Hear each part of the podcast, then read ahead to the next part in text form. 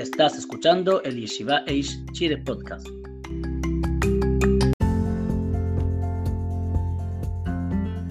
Coche del bebé, cambiando las partes del coche.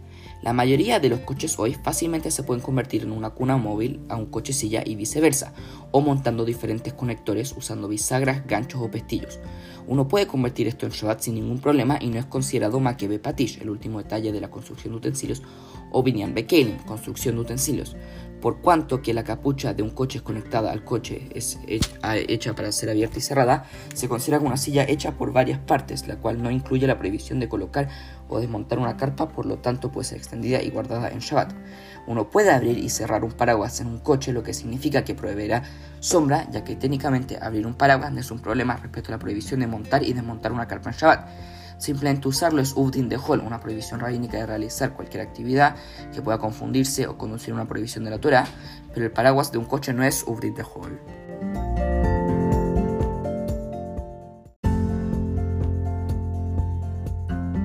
Muchas gracias por escuchar las alajot diarias de la Yeshiva Eish Chile y que todos tengan un excelente día.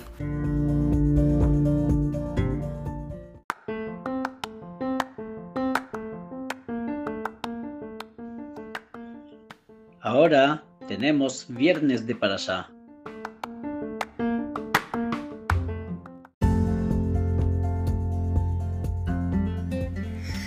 El Ismaj Israel escribe en una carta a su Hasidim que solicita que también los comerciantes que siempre rezan en el Beit Knesset y que nunca sean negligentes en hacerlo, aunque necesiten esperar a que se junte un minyan, que esperen y entre tanto puedan estudiar algo.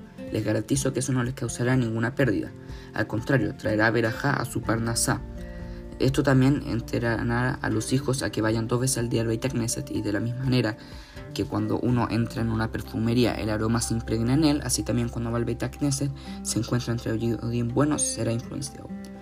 Muchas veces algunos comerciantes piensan que rezar con un minyan les saca tiempo de ganarse la vida, pero en realidad rezar un minyan es mesugal, ayuda para Parnasá. En esta parasha, está, la parasha pasada está escrito que los hermanos Yosef, 10 de ellos, descendieron a Mitzrayim a comprar alimentos.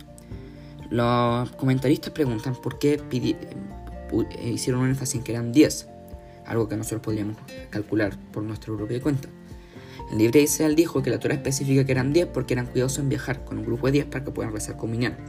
El propósito de este viaje era para traer Parnasá y ellos entendían que el éxito de su proyecto dependía de cuidar de rezar con un Minyan.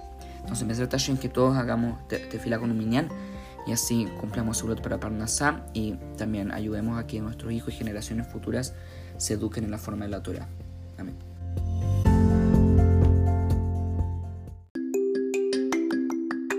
Gracias por escuchar el Yeshiva Eish Chile podcast.